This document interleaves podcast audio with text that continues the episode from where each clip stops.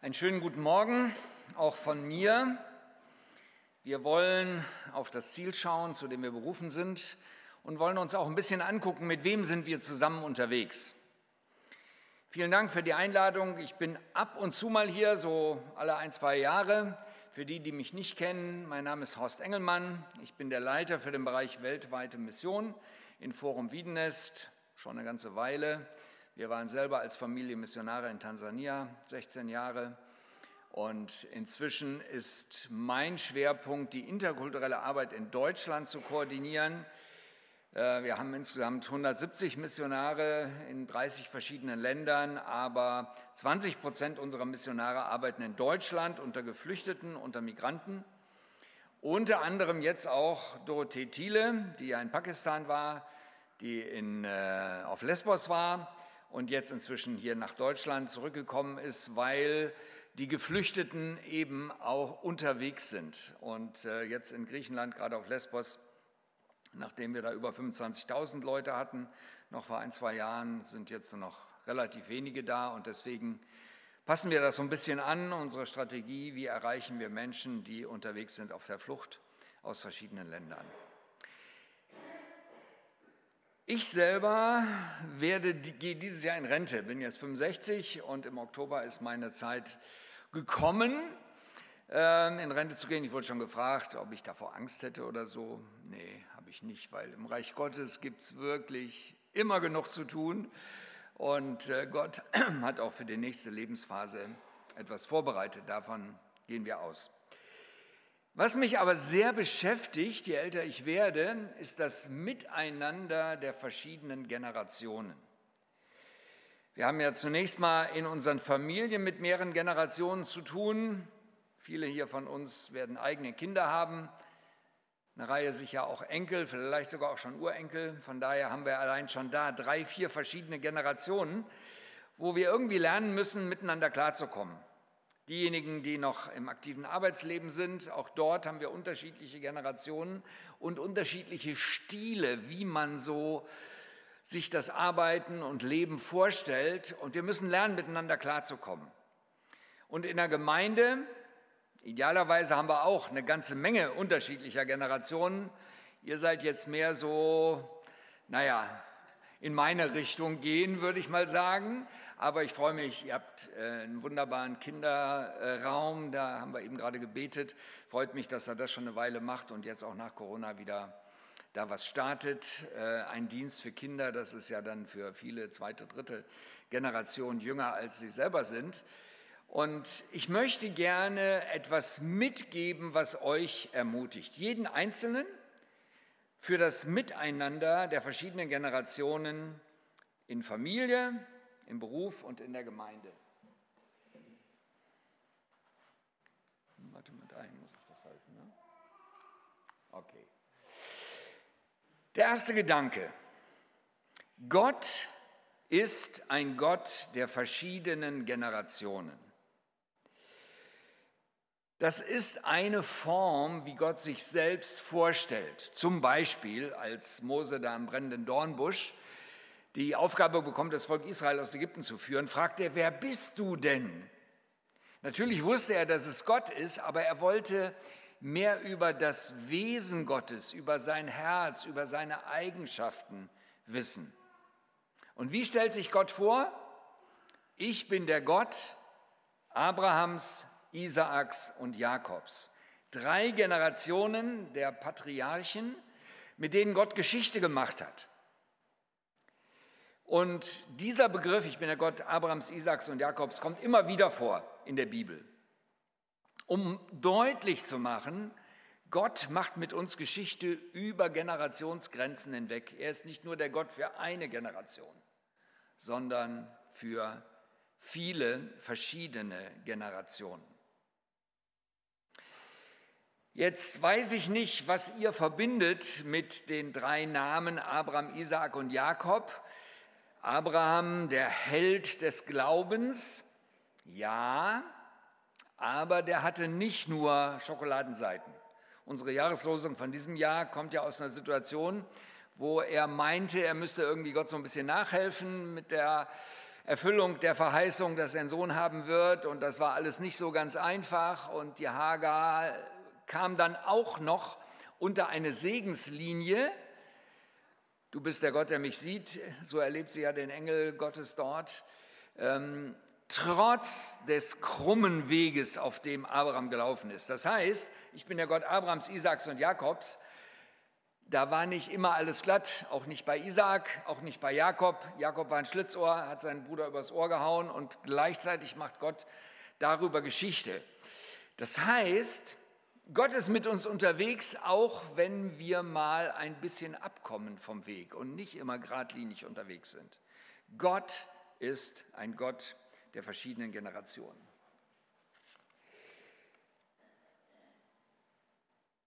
Eine andere Sache, die schon im Alten Testament ganz stark betont wird, im Deuteronomium, fünften Buch Mose, Deuteronomium heißt ja das Gesetz ein zweites Mal, das war die Anweisung von Mose an die nächste Generation, die dann in das Land Kanaan kommen sollte. Die erste Generation war ungehorsam gewesen, die sind in der Wüste gestorben und hatten, die hatten Gottes Handeln miterlebt. Die zweite Generation kannten das nicht so wirklich und deswegen war es nötig, ihnen das weiterzugeben, ihnen von den großen Taten Gottes zu erzählen.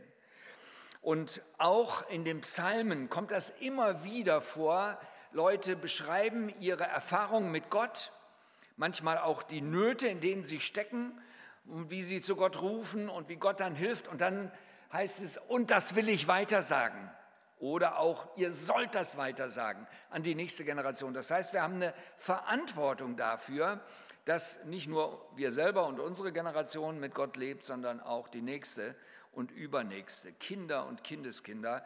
Dieser Begriff kommt ganz häufig in der Bibel vor. Und wenn wir uns insgesamt die Bibel mal so wirklich am Stück vorstellen und vielleicht am Stück mal lesen, so in einem Jahr die gesamte Bibel durchlesen, die Heilsgeschichte Gottes mit Israel und dann im Neuen Testament mit der Gemeinde. Da geht es auch immer wieder darum, Gott macht Geschichte mit Menschen, die Fehler machen, die auch sich von Gott abwenden. Gott ruft sie dann zur Umkehr, er schickt Propheten, er schickt Priester, er schickt Könige und manche waren gute Regenten, manche waren schlechte Regenten. Aber eine Sache bleibt über die Generationen hinweg, Gott ist treu. Gott stellt sich zu seinem Volk immer wieder neu und lädt immer wieder ein, komm zu mir zurück. Und deswegen gilt das für eine ältere Generation, für eine mittlere Generation, für eine junge Generation. Gott ist treu. Und unter dieser Überschrift gehen wir das Miteinander der verschiedenen Generationen miteinander an. Ich fange mal an mit der Alltagserfahrung am Arbeitsplatz und komme dann aber ziemlich bald auch zu dem Thema der verschiedenen Generationen in der Gemeinde. Unsere Alltagserfahrung ist oft die, Generationen leben nebeneinander her. Also in der Welt, sage ich mal, äh, hat man seine Freunde und meistens hat man die eher aus der gleichen Generation. Das ist jedenfalls häufiger der Fall. Und jemand aus einer anderen Generation, na, den nimmt man wahr und wo man zusammenarbeiten muss, dann macht man das. Aber so dicke Freundschaften über Generationsgrenzen hinweg sind vielleicht nicht so die Regel. Oder wenn sie da sind, dann hat jemand echt was dafür getan. Und ich habe vor kurzem ein Buch gelesen äh, von einem Christen äh, aus USA, der in der Managementwelt zu Hause ist, da immer wieder Bücher drüber schreibt. Und er hat ein Buch geschrieben, wie das Miteinander der verschiedenen Generationen am Arbeitsplatz zu einem Vorteil werden kann. Er spricht also ganz bewusst so in der Businesswelt, ähm, wo es ja immer darum geht, wie kriegen wir äh, einen Vorteil gegenüber der Konkurrenz, wie können wir uns am Markt behaupten. Und er sagt, die Firmen, die das hinbekommen, dass mehrere Generationen konstruktiv miteinander unterwegs sind, die sind erfolgreich, die haben einen Vorteil. Und deswegen sozusagen ein Appell an äh, Leute, die äh, eigene Firmen haben. Tut etwas dafür, dass die verschiedenen Generationen gut miteinander klarkommen.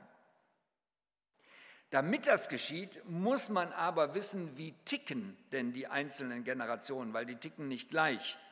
Und nur wenn ich weiß, was so der Normalmodus einer anderen Generation ist, dann weiß ich auch, wie kann ich denn mit denen klarkommen. Und ähm, Tim Elmore hat hier verschiedene Generationen aufgelistet, die verschiedene ähm, Grundüberzeugungen haben ich selber gehöre zur Babyboomer-Generation. Das sind die Leute, die jetzt so zwischen 55 und 70 sind. Wir sind ziemlich viele, deswegen Babyboomer. Ähm, und wir hatten ein Lebensmotto oder haben es vielleicht immer noch, meine Kinder sollen es besser haben. Uns ging es darum, unsere Eltern waren Kriegsgenerationen, die hatten es sowieso sehr schwer und äh, haben uns das irgendwie so mitgegeben. Ihr müsst was dafür tun, damit es die nächste Generation besser haben soll. Und das ist immer noch unser Anliegen. Ich freue mich, ich habe zwei Söhne oder wir haben zwei Söhne, meine Frau und ich, ähm, die sind jetzt so Mitte 30 und ich freue mich, wie sie unterwegs sind, mit Gott unterwegs sind, aber auch beruflich gut unterwegs sind. Meine Kinder sollen es besser haben. Das war und ist immer noch das Motto der Babyboomer-Generation. Die nächste Generation, so 40 bis 55, in USA nennt man die Generation X oder Generation X. X so ein bisschen für das Unbekannte, weil die waren anders. Und das ist eine Generation, denen es darum geht, es muss echt sein, authentisch sein. Das sind so Stichworte. Wir spielen uns nichts gegenseitig vor, sondern bist du echt? Und da ist manchmal auch schon der Konflikt gewesen äh, zwischen der Babyboomer-Generation und, und Generation X. Die Babyboomer da geht es vielleicht eher darum, naja, wir machen einen guten Eindruck. Ähm, und die Generation X fragt, hey, ist der Eindruck echt? Bist du wirklich so? Oder tust du nur so? Und da, wo Leute nur so tun, das hat dann irgendwie keinen Bestand. Da funktioniert auch das Miteinander nicht wirklich gut. Es muss echt sein. Das ist das Anliegen der Generation X. Generation Y, das ist so äh, 30 bis 40-Jährige ähm, oder 25 bis, bis 40-Jährige, die sind aufgewachsen in einer Zeit, wo man ganz viele Möglichkeiten hatte und deswegen das Motto, wähle aus, was zu dir passt. Im Bild gesprochen, du stehst am Buffet und kannst da aus dem Buffet dir irgendwas raussuchen, was zu dir passt. Bisschen wählerisch, bisschen schnückerisch vielleicht, aber man hat die Möglichkeiten, Sachen auszuwählen und man nimmt nicht mehr etwas, wo jemand gesagt hat, das haben wir immer schon so gemacht. Das haben wir immer schon so gemacht, ist kein Argument. Für Generation Y ähm, sie sagen, wir probieren was Neues aus und es gibt viele Möglichkeiten. Die meisten von denen sind auch oft schon ähm, in, äh, in der Schule, im Gymnasium, vielleicht ein Jahr im Ausland gewesen oder im Studium oder haben mit uns in Forum Wiedenest ein Auslandsjahr gemacht, haben was gesehen und wissen, es gibt nicht nur einen richtigen Weg, wie man lebt, auch als Christ nicht, gibt nicht nur eine Form von Frömmigkeit, sondern da ist eine große Vielfalt und ich wähle mir aus, was zu mir passt. Das ist für die Babyboomer ein bisschen schwierig, weil die waren beständig. Ich bin 40 Jahre jetzt in der gleichen Firma in Forum Wiedenest angestellt dieses Jahr. Das, da bin ich schon ein echter Dinosaurier für diese Generation. So etwas gibt es eigentlich kaum noch, dass man so lange unterwegs ist mit dem gleichen Werk. Aber Gott hat viele Möglichkeiten uns gegeben, in Tansania und auch hier in Wiedenest äh, einzubringen. Deswegen bin ich immer noch da, dabei. Aber wenn wir mit dieser Generation gemeinsam unterwegs sein wollen, dann müssen wir sie fragen, was sind deine Erwartungen? Was, sind dein, was ist dein Herzschlag? Wofür brennst du? Was möchtest du gerne machen? Wenn du so nachfragst, dann gewinnst du sie. Wenn du einfach sagst, bei uns läuft das aber so und passt dich bitte an, dann sagen sie auch Dankeschön, aber vielleicht nebenan gibt es andere Möglichkeiten, eine andere Firma oder eine andere Gemeinde oder einen anderen Freundeskreis, wo ich das finde, wo ich denke, dass das zu mir passt. Wähle aus, was zu dir passt. Generation Z oder in Englisch Generation C sagen die, ähm, die sind anders geprägt als die äh, Generation äh, Y. Die haben vielfach schwierige Familienhintergründe. Äh, nicht nur durch Corona, da kommen wir gleich noch zu, ähm, gibt es viel mehr psychologische Störungen. Ich las jetzt einen Bericht, wo ein Psychiater sagte, dass wo in den 50er Jahren Leute zum Psychiater gingen, weil sie eine psychische Störung hatten, und das waren dann, keine Ahnung, 3 Prozent, 5 Prozent, irgendwie sowas, das haben heute 50 Prozent der Menschen. Die haben irgendwie Herausforderungen, sagen wir mal so, oder auf Deutsch irgendwo eine Macke, äh, wo sie Hilfe brauchen. Und das ist die Herausforderung, wie kann ich in einer Welt leben, wo ich aus zerbrochenen Familien komme. Das erleben halt sehr viele, wo andere Dinge nicht optimal gelaufen sind.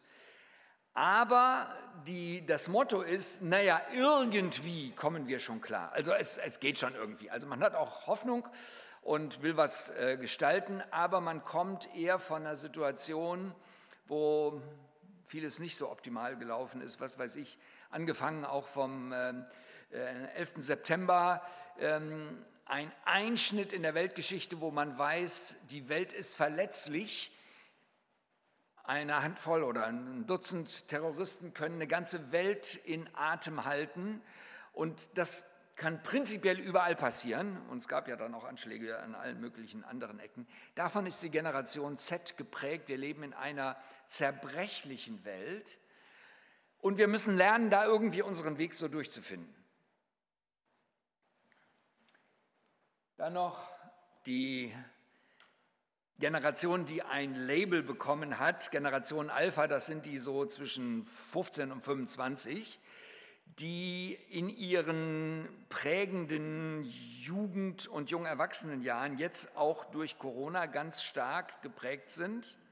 Und deswegen Homeschooling, Homeoffice, Spiele, Computerspiele und ihr Motto ist Screen statt Team, also der Bildschirm ist ihre Welt und da kommen sie auch klar, ähm, während Generation Z und, und X sehr viel stärker mit anderen unterwegs ist und äh, Teamarbeit ganz wichtig ist. Wenn unsere Missionare in den ähm, äh, YZ-Generation altern, gefragt werden, was möchtest du gerne sagen? Alle, wir möchten gerne in einem Team sein. Wir wollen nicht alleine irgendwo unterwegs sein, ganz anders als die Generation noch vor meiner Generation, die so die Pioniere waren, auch in der Mission äh, und oft ganz alleine irgendwo sich durchgekämpft haben. Aber Generation Alpha hat das nicht automatisch gelernt. Wie komme ich mit anderen klar?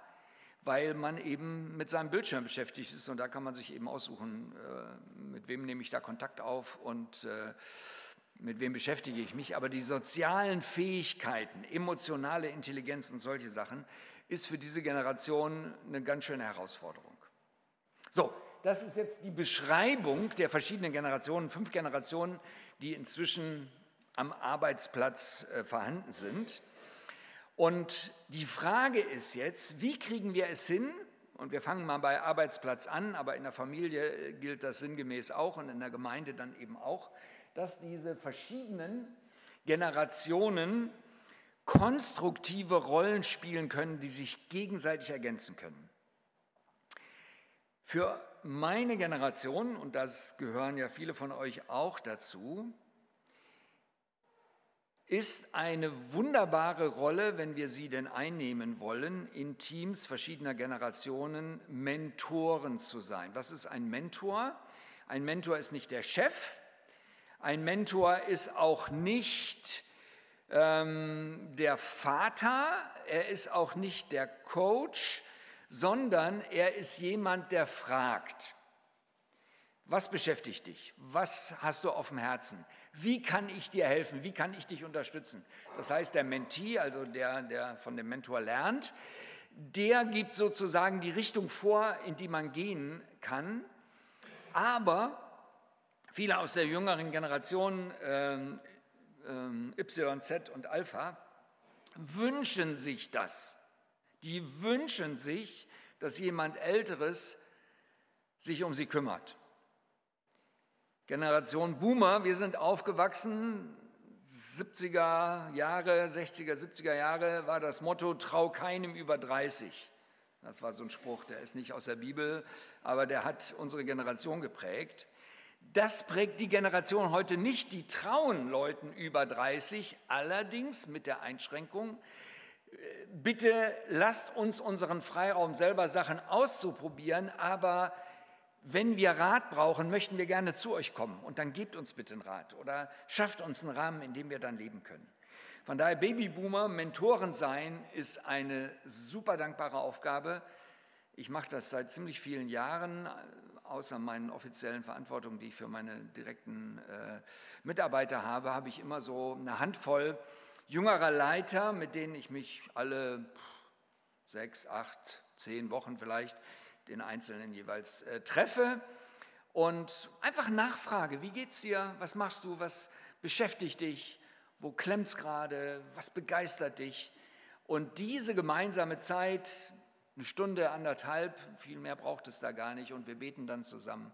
Sagen Sie, das ist total bereichernd. Und ich sage, es hält mich jung, weil dadurch kriege ich einen Blick in das Herz von den Generationen, die unter mir sind und kriege so ein bisschen mit, was beschäftigt sie. Von daher Mentoren sein, auch am Arbeitsplatz, ist eine sehr, sehr dankbare Aufgabe für diese Generation. Eine Rolle, die Generation äh, X haben kann, sie suchen ja nach Echtheit, nach Authentizität, nicht irgendwas sich vorzuspielen. Wenn es darum geht, Konflikte zu klären, Generation X hat so eine besondere Gabe, den, den äh, Finger direkt auf die Wunde zu legen und zu sagen, hey Leute, da, das ist nicht gut hier. Das ist manchmal ein bisschen unangenehm, aber da ist ja irgendwas, was nicht so gut läuft. Und wenn man das angeht und mit der Fähigkeit sowohl der, der, älteren Generation wie auch der jüngeren Generation die Konflikte miteinander klärt, dann kommt man weiter, dann kommt man auf ein nächstes, eine nächste Ebene der Zusammenarbeit.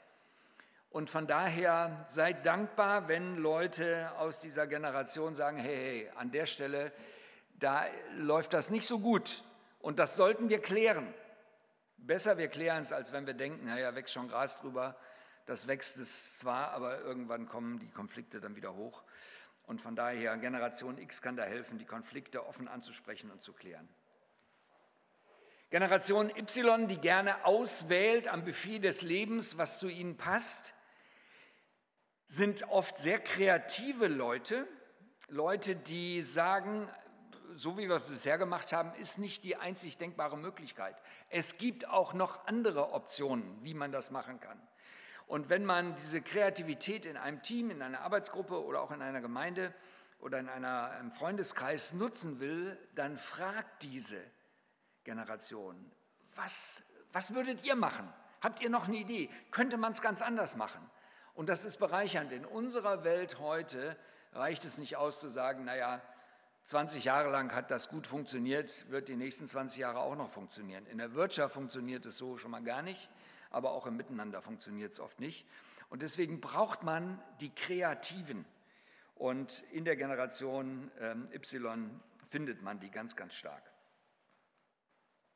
Generation Z aus, einer zerbrochenen, aus einem zerbrochenen Hintergrund kommend, viele von denen, suchen eine Generation, äh, eine, eine Kultur der Wertschätzung. Und das ist etwas, wo wir als Deutsche besonders schlecht sind. Nicht geschumpfen ist genug gelobt, heißt in Süddeutschland. Und ähm, ich bin auch so aufgewachsen, naja, also man macht das einfach, weil das richtig ist und aus Treue und so, und das reicht dann auch schon. Und ich war zusammen in, in Tansania zum Beispiel mit Amerikanern und ein Vorwurf war, Horst, du lobst uns gar nicht. Sag doch mal was. Musste ich lernen. Ein bisschen habe ich es gelernt, aber ich glaube, da gibt es immer noch Luft nach oben.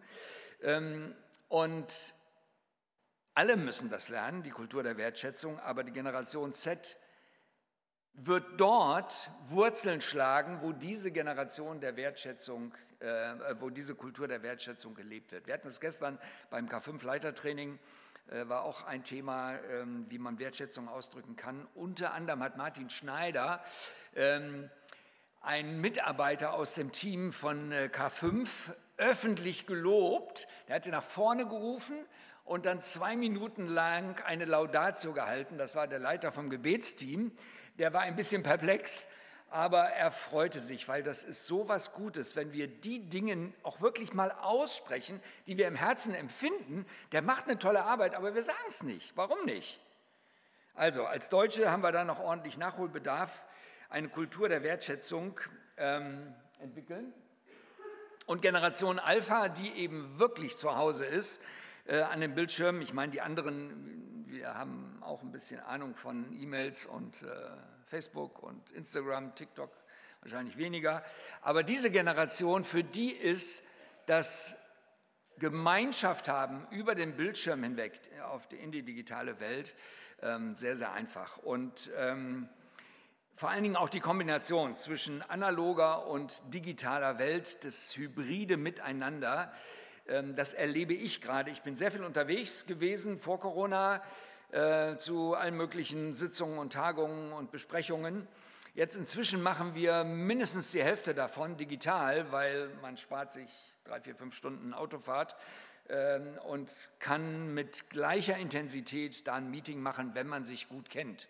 Und da sind oft die Jüngeren, die dann sagen, hey, äh, lass uns das doch jetzt mal auf andere Art und Weise machen und es hybrid versuchen.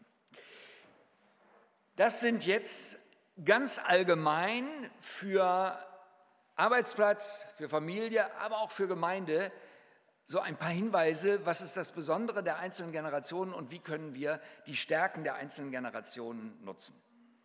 Jetzt möchte ich noch direkt zum Thema Gemeinde kommen und ich möchte uns etwas vorlesen aus Titus 2, äh, das ähm, war damals im ersten Jahrhundert auch schon eine Herausforderung. Wie kommen die verschiedenen Generationen miteinander klar? Und hier finden wir äh, eine Anweisung von Paulus an den Titus, wie er die verschiedenen Generationen in einer Gemeinde bei den ersten Christen, ähm, wie er damit umgehen soll. Titus 2, 1 bis 6. Du aber sollst dich in allem, was du sagst, nach der unverfälschten Lehre richten. Den älteren Männern sage, dass sie maßvoll, ehrbar und besonnen leben sollen dabei treu in ihrem Glauben, voller Liebe und Geduld. Von den älteren Frauen verlange, dass sie ein Leben führen, wie es Gott die Ehre macht. Sie sollen nicht klatschen und tratschen, noch sich betrinken, noch in allen, sondern in allen Dingen mit gutem Beispiel vorangehen. So können sie die jungen Frauen dazu anleiten, dass sie ihre Männer und Kinder lieben, besonnen und anständig sind, ihren Haushalt gut versorgen, sich liebevoll und gütig verhalten, sich ihren Männern unterordnen, damit Gottes Botschaft durch sie nicht in Verruf gerät. Ebenso musst du den jungen, die jungen Männer ermahnen, beherrscht und maßvoll zu leben. Das sind jetzt Aussagen, da tun sich vielleicht manche von den Generationen, die wir eben genannt haben, ein bisschen schwer mit. Was heißt das? Das muss ein bisschen übersetzt werden. Ich finde ganz entscheidend, was die Motivation von Paulus ist für diese Anweisungen, damit Gottes Botschaft nicht in Verruf gerät. Oder positiv ausgedrückt, unser Miteinander der verschiedenen Generationen soll ein Zeugnis dafür sein, wie Gott Menschen verändert wie Gottes Kraft wirksam ist, wie der Gott Abrahams, Isaaks und Jakobs über Generationen hinweg Menschen führt und zusammenbringt. Die spannende Frage ist, glauben wir, dass der Gott Abrahams, Isaaks und Jakobs auch ein Gott der Boomer, der Generation X, der Generation Y, der Generation äh, Z und Generation Alpha ist, in einer Weise, dass ihr Herz berührt wird. Ähm und meine tiefste Überzeugung in all den 40 Jahren, wo ich jetzt in der Mission tätig bin, ich habe unterschiedlichste Generationen auch von Missionaren kennengelernt. Und manchmal haben auch da die Älteren über die Jüngeren ein bisschen äh, lamentiert, die sind nicht so, wie wir es sind, die sind irgendwie anders und schwierig und so. Aber eine Sache habe ich gelernt, Gott hat in jeder Generation Menschen, die er gebrauchen kann und will. Und das sieht manchmal anders aus, wie Gott eine Generation gebraucht, aber Gott hat für jede Generation Hoffnung.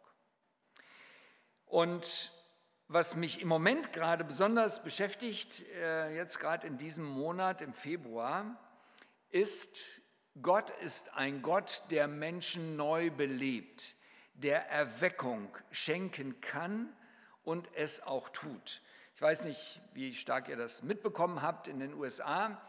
Ähm, an einer ähm, Universität, Asbury äh, University in Kentucky, das ist eine Universität von den Methodisten, von den evangelikalen Methodisten, die schon selber immer wieder Erneuerung erlebt haben, unter anderem, davon bin ich nämlich geprägt, in den 70er Jahren äh, Anfang der 70er äh, Jahre 1970 war dort eine Erweckung in Asbury, die eine Auswirkung auf USA und letztlich die ganze Welt gehabt hat. Da war nämlich die Jesus People Bewegung unter den Hippies, fing gerade so an und dann war Erweckung an dieser Uni und die haben 2000 Teams in die ganze Welt geschickt, die dann von Gott berichteten, von dem, wie Gott sie neu belebt hat. Und das hat der äh, Jesus People Bewegung einen ganz neuen Schub gegeben. Ich selber habe mich bekehrt 1973, war aber bei einer Evangelisation 1970 und die war schon irgendwie so von den Jesus People äh, geprägt. Und damals war das einfach selbstverständlich, dass man von seinem Glauben erzählte. An der Schule wurde heiß diskutiert über Schöpfung und Evolution und man ging manchmal auch ein bisschen heiß her, aber es war geleitet von einer tiefen Überzeugung, Gott ist mitten unter uns. Es gibt jetzt übrigens den nächsten Film, der kommt dann auch irgendwann nach Deutschland, die Jesus-Revolution. Das ist die Geschichte äh, der Jesus-People-Bewegung. Das war ein Time Magazine-Titel 1970, nachdem ein paar Jahre vorher die Überschrift von Time war, Is God dead? Ist Gott tot? Und dann kam später der Titel Die Jesus-Revolution weil in dieser Zeit damals eine neue Generation, die ein bisschen anders gekleidet war und für manche Gemeinden war das auch ein bisschen äh, gewöhnungsbedürftig, wenn die bei ihnen in den in Gottesdiensten erschienen. Aber es waren Menschen, die waren von Jesus ergriffen.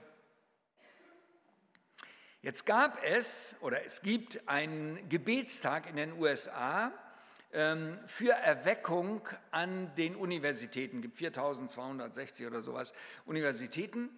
Und die machen jedes Jahr einen Gebetstag, verschiedene Werke, Campus für Christus und Navigatoren und alle möglichen christlichen Organisationen, die unter Studenten arbeiten, machen einen Gebetstag für die äh, Universitätsstudenten. Immer der letzte Donnerstag äh, im Februar. Und sie haben ein Video produziert im Januar wo Bezug genommen wird auf ähm, die Erweckung 1970 äh, vor der Jesus People oder als Start von der Jesus People Bewegung. Und dann endet das Video, Herr, tu es doch wieder, Lord, do it again. Ich habe mir das Video angeguckt vor zwei Wochen und dachte, oh, das ist gerade produziert worden äh, an der Universität von Asbury, äh, weil das da gerade läuft. Deswegen bezogen sie sich drauf. War aber nicht so. Ihr könnt das nachgucken, wenn ihr wollt, bei YouTube. Das Datum ist schon vier Wochen alt und diese Erweckung, die dort gerade äh, geschehen ist in Asbury, die hat vor drei Wochen begonnen und ging 16 Tage lang, haben die Gottesdienst gefeiert, eine normale Andacht, die sie hatten, 24 Stunden gebetet, gesungen, Sünden bekannt, füreinander äh, gebetet und sind erneuert worden. Das ist die Generation Z, die zerbrochene Generation, die, wo bisher die Soziologen sagten, die erscheinen in Kirchen und in Gottesdiensten am allerwenigsten. Unter denen tut Gott gerade etwas ganz, ganz Starkes. Und nicht nur dort in Wilmore, in Asbury, sondern äh, in vielen, vielen anderen Unis, einschließlich auch hier in Europa. Wir hatten äh, zum Jahresende eine große Studentenkonferenz in Karlsruhe, Revive Europe von der Europäischen ähm, Studentenmission ähm, mit 3000 oder 2500 äh, Studenten, die dort waren. Und die Sehnsucht ist da, Herr, schenke uns Erweckung. Und das begeistert mich als Babyboomer, als ein Senior, der Opa ist. Äh, da ist eine Generation, die will mit Jesus unterwegs sein. Und mein Anliegen ist, ich will für die beten. Ich wünsche mir so sehr, dass sie die Erweckung erleben und dass wir miteinander in ganz vielen Ortsgemeinden und Familien erleben, wie Gott etwas Neues tut. Ich bin der Gott Abrahams, Isaaks und Jakobs, so hat sich Gott vorgestellt. So ist er immer noch unterwegs und das gilt auch für euch hier in Dünn. Amen.